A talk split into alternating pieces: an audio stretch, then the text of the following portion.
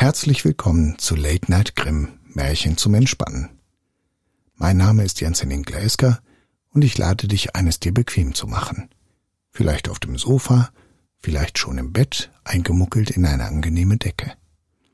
Nach dem Märchen werde ich dir eine gute Nacht, süße Träume und einen erholsamen Schlaf wünschen. Und nun viel Spaß mit dem Märchen. Der goldene Vogel von den Brüdern Grimm Es war vor Zeiten ein König, der hatte einen schönen Lustgarten hinter seinem Schloss. Darin stand ein Baum, der goldene Äpfel trug. Als die Äpfel reiften, wurden sie gezählt, aber gleich den nächsten Morgen fehlte einer. Das ward dem König gemeldet, und er befahl, dass alle Nächte unter dem Baume Wache sollte gehalten werden. Der König hatte drei Söhne. Davon schickte er den ältesten bei einbrechender Nacht in den Garten. Wie es aber Mitternacht war, konnte er sich des Schlafes nicht erwehren, und am nächsten Morgen fehlte wieder ein Apfel. In der folgenden Nacht musste der zweite Sohn wachen, aber dem erging es nicht besser. Als es zwölf Uhr geschlagen hatte, schlief er ein. Und morgens fehlte ein Apfel. Jetzt kam die Reihe zu wachen an den dritten Sohn. Der war auch bereit, aber der König traute ihm nicht viel zu und meinte, er würde noch weniger ausrichten als seine Brüder. Endlich aber gestattete er es doch. Der Jüngling legte sich also unter den Baum, wachte und ließ den Schlaf nicht Herr werden. Als es zwölf schlug, so rauschte etwas durch die Luft, und er sah im Mondschein einen Vogel daherfliegen, dessen Gefieder ganz von Gold war. Der Vogel ließ sich auf dem Baume nieder und hatte eben einen Apfel abgepickt, als der Jüngling einen Pfeil nach ihm abschoss. Der Vogel entfloh, aber der Pfeil hatte sein Gefieder getroffen, und eine seiner goldenen Federn fiel herab. Der Jüngling hob sie auf, brachte sie am andern Morgen dem König und erzählte ihm, was er in der Nacht gesehen hatte. Der König versammelte seinen Rat, und jedermann erklärte, eine Feder wie diese sei mehr wert als das gesamte Königreich. Ist die Feder so kostbar, erklärte der König, so hilft mir die eine auch nichts, sondern ich will und muss den ganzen Vogel haben. Der älteste Sohn machte sich auf den Weg, verließ sich auf seine Klugheit und meinte den goldenen Vogel schon zu finden.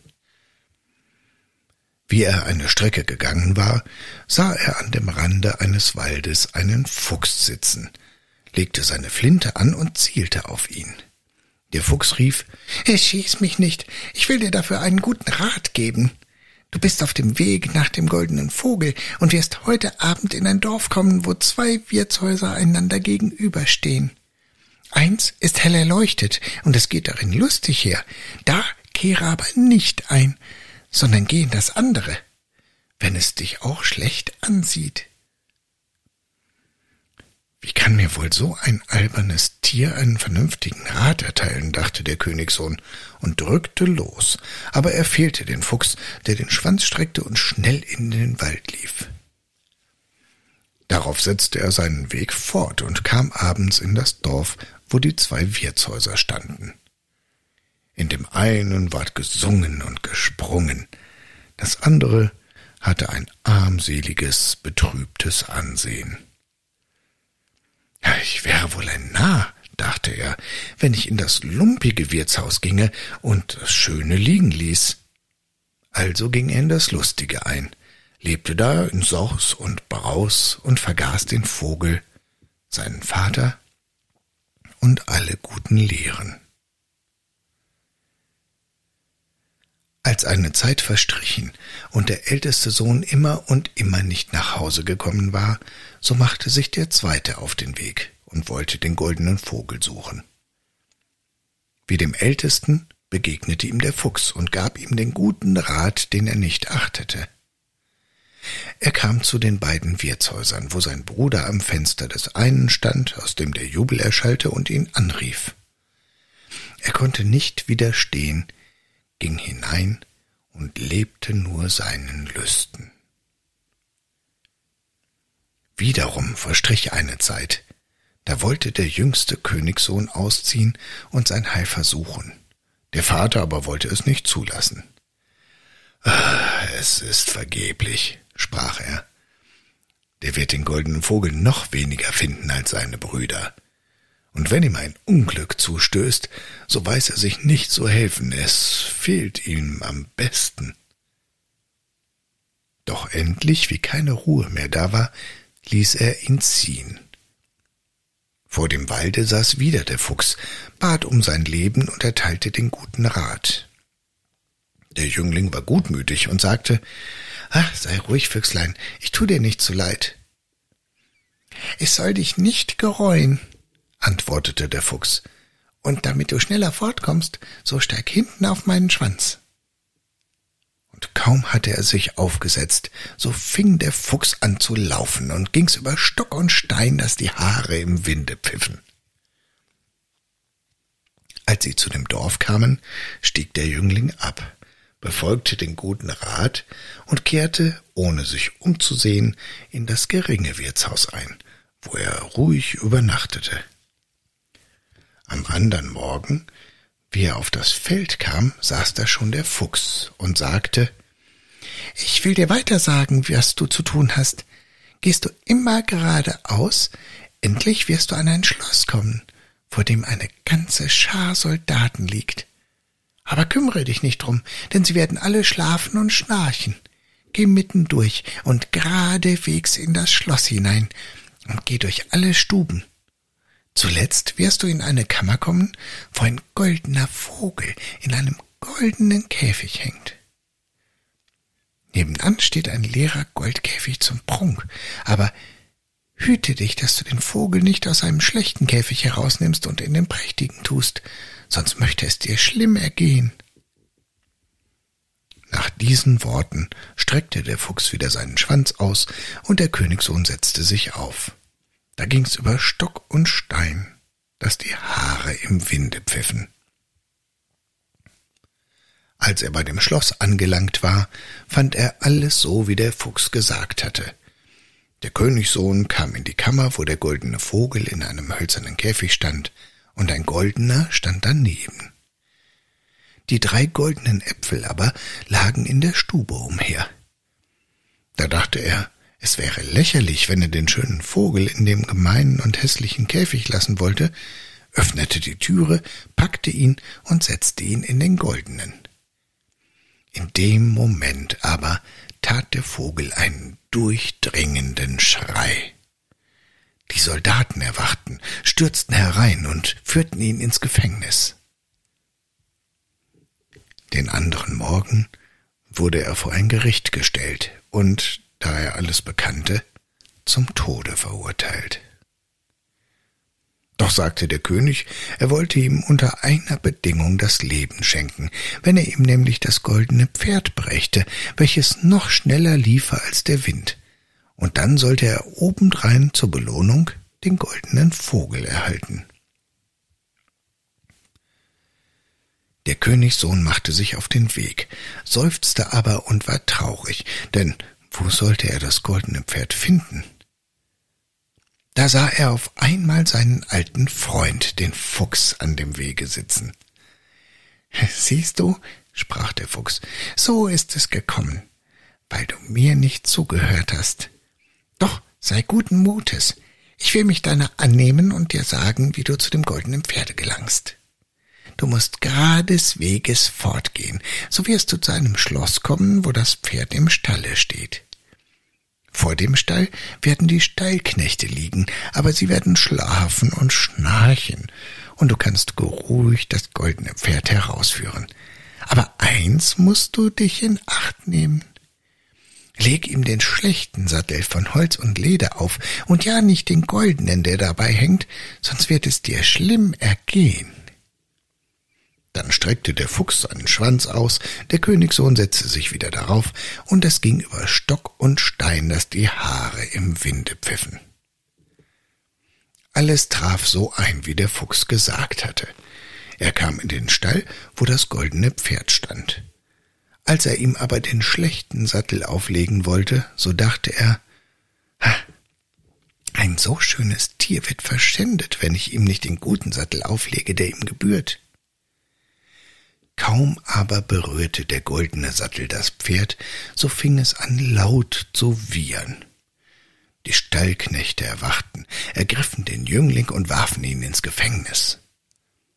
Am anderen Morgen wurde er vom Gerichte zum Tode verurteilt, doch versprach ihm der König das Leben zu schenken und dazu das goldene Pferd, wenn er die schöne Königstochter vom goldenen Schlosse herbeischaffen könnte.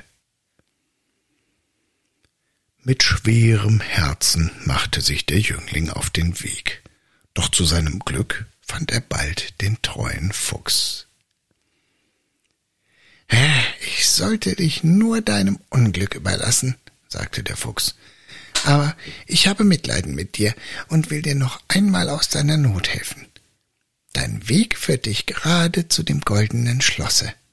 Abends wirst du anlangen, und nachts, wenn alles still ist, dann geht die schöne Königstochter ins Badehaus, um da zu baden.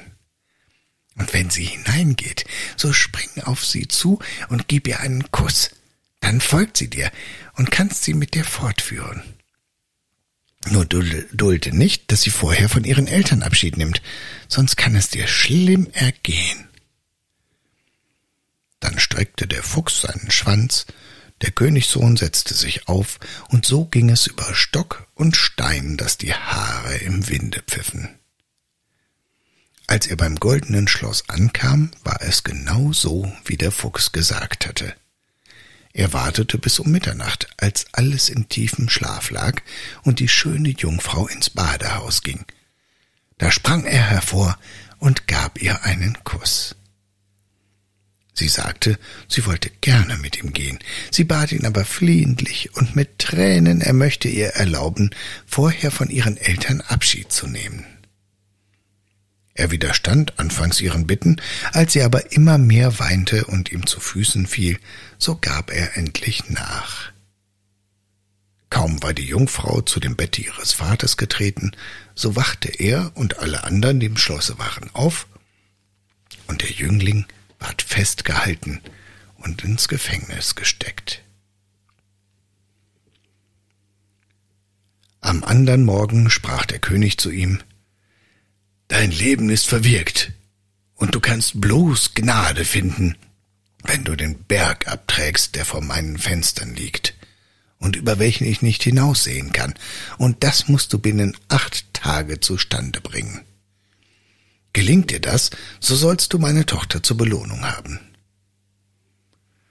Der Königssohn fing an, grub und schaufelte, ohne abzulassen. Als er aber nach sieben Tagen sah, wie wenig er ausgerichtet hatte und alle seine Arbeit so gut wie nichts war, so fiel er in große Traurigkeit und gab alle Hoffnung auf. Am Abend des siebenten Tages aber erschien der Fuchs und sagte Du verdienst nicht, dass ich mich deiner annehme, aber geh nur hin und leg dich schlafen. Ich will die Arbeit für dich tun.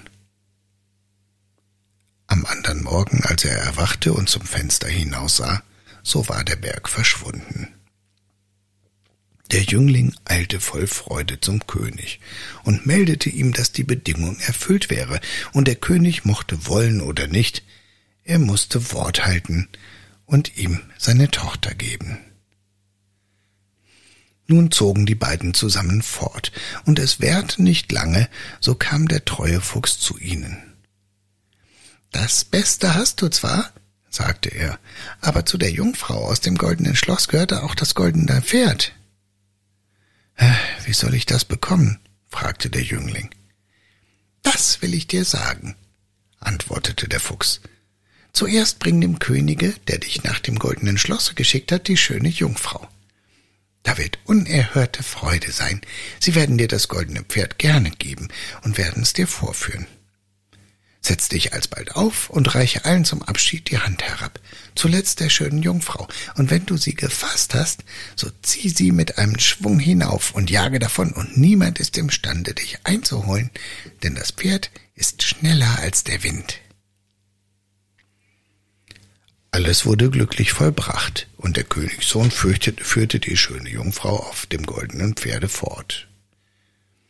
Der Fuchs blieb nicht zurück und sprach zu dem Jüngling Jetzt will ich dir auch zu dem goldenen Vogel verhelfen. Wenn du nahe bei dem Schlosse bist, wo sich der Vogel befindet, so lass die Jungfrau absitzen, und ich will sie in meine Obhut nehmen. Dann reite mit dem goldenen Pferd in den Schlosshof. Bei dem Anblick wird große Freude sein, und sie werden dir den goldenen Vogel herausbringen. Wie du den Käfig in der Hand hast, so jage zu uns zurück und hol dir die Jungfrau wieder ab. Als der Anschlag geglückt war und der Königssohn mit seinen Schätzen heimkehren wollte, so sagte der Fuchs, Nun sollst du mich für meinen Beistand belohnen. Äh, was verlangst du? fragte der Jüngling. Wenn wir dort in den Wald kommen, so schieß mich tot und hau mir Kopf und Pfoten ab. Das wäre eine schöne Dankbarkeit, sagte der Königssohn. Das kann ich dir unmöglich gewähren. Sprach der Fuchs. Wenn du es nicht tun willst, so muss ich dich verlassen. Ehe ich aber fortgehe, will ich dir noch einen guten Rat geben. Vor zwei Stücken hüte dich. Kauf kein Galgenfleisch und setz dich an keinen Brunnenrand. Damit lief er in den Wald. Der Jüngling dachte, das ist ein wunderliches Tier, das seltsame Grillen hat. Wer wird Galgenfleisch kaufen? Und die Lust, mich an einen Brunnenrand zu setzen, ist mir noch niemals gekommen. Er ritt mit der schönen Jungfrau weiter, und sein Weg führte ihn wieder durch das Dorf, in welchem seine beiden Brüder geblieben waren. Da war großer Auflauf und Lärmen, und als er fragte, was da los wäre, hieß es, es sollten zwei Leute aufgehängt werden. Als er näher hinzukam, sah er, dass es seine Brüder waren, die allerhand schlimme Streiche verübt und all ihr Gut vertan hatten. Er fragte, ob sie nicht könnten freigemacht werden. Wenn ihr für sie bezahlen wollt, antworteten die Leute. Aber was wollt ihr an die schlechten Menschen euer Geld hängen, sie loszukaufen? Er besann sich aber nicht, zahlte für sie und als sie freigegeben waren, so setzten sie die Reise gemeinschaftlich fort. Sie kamen in den Wald, wo ihnen der Fuchs zuerst begegnet war, und da es darin kühl und lieblich war und die Sonne heiß brannte, so sagten die beiden Brüder Lasst uns hier an dem Brunnen ein wenig ausruhen, essen und trinken. Er willigte ein, und während des Gespräches vergaß er sich, setzte sich an den Brunnenrand und versah sich nichts Arges. Aber die beiden Brüder warfen ihn rückwärts in den Brunnen, nahmen die Jungfrau, das Pferd und den Vogel und zogen heim zu ihrem Vater. Da bringen wir nicht bloß den goldenen Vogel, sagten sie, wir haben auch das goldene Pferd und die Jungfrau von dem goldenen Schlosse erbeutet. Da war die große Freude. Aber das Pferd fraß nicht, der Vogel pfiff nicht, und die Jungfrau, die saß und weinte. Der jüngste Bruder aber war nicht umgekommen. Der Brunnen war zum Glück trocken, und er fiel auf weiches Moos, ohne Schaden zu nehmen, konnte aber nicht wieder hinaus. Auch in dieser Not verließ ihn der treue Fuchs nicht, kam zu ihm herabgesprungen und schalt ihn, dass er seinen Rat vergessen hätte. Ich kann's aber doch nicht lassen, sagte er. Ich will dir wieder an das Tageslicht helfen. Er sagte ihm, er solle seinen Schwanz anpacken und sich fest daran halten und zog ihn dann in die Höhe. Noch bist du nicht aus aller Gefahr, sagte der Fuchs, deine Brüder waren deines Todes nicht gewiss und haben den Wald mit Wächtern umstellt. Die sollen dich töten, wenn du dich sehen ließest. Da saß ein armer Mann am Weg, mit dem vertauschte der Jüngling die Kleider und gelangte auf diese Weise an des Königs Hof. Niemand erkannte ihn, aber der Vogel fing an zu pfeifen, das Pferd fing an zu fressen, und die schöne Jungfrau hörte weinens auf. Der König fragte verwundert, Was hat das zu bedeuten? Da sprach die Jungfrau, Ich weiß es nicht, aber ich war so traurig, und nun bin ich fröhlich. Es ist mir, als wäre mein rechter Bräutigam gekommen. Sie erzählte ihm alles, was geschehen war, obgleich die anderen Brüder ihr den Tod angedroht hatten, wenn sie etwas verraten würde. Der König hieß alle Leute vor sich bringen, die in seinem Schlosse waren. Da kam auch der Jüngling als ein armer Mann in seinen Lumpenkleidern, aber die Jungfrau erkannte ihn gleich und fiel ihm um den Hals. Die gottlosen Brüder wurden ergriffen und hingerichtet, er aber ward mit der schönen Jungfrau vermählt und zum Erben des Königs bestimmt. Aber wie ist es dem armen Fuchs ergangen? Lange danach ging der Königssohn einmal wieder in den Wald. Da begegnete ihm der Fuchs und sagte, Du hast nun alles, was du dir wünschen kannst, aber mit meinem Unglück will es kein Ende nehmen. Und es steht doch in deiner Macht, mich zu erlösen und abermals bat er flehentlich, er möchte ihn totschießen und ihm Kopf und Pfoten abhauen. Also tat er's, und kaum war es geschehen, so verwandelte sich der Fuchs in einen Menschen und war niemand anders als der Bruder der schönen Königstochter, der endlich von dem Zauber, der auf ihm lag, erlöst war. Und nun fehlte nichts mehr zu ihrem Glück solange sie lebten. Das war Late Night Grimm, Märchen zum Entspannen. Ich danke dir fürs Zuhören und freue mich, wenn du dem Kanal hier folgst und vielleicht auch weitere Folgen anhörst. Ich wünsche dir eine gute Nacht, süße Träume und einen angenehmen Schlaf. Mach's gut.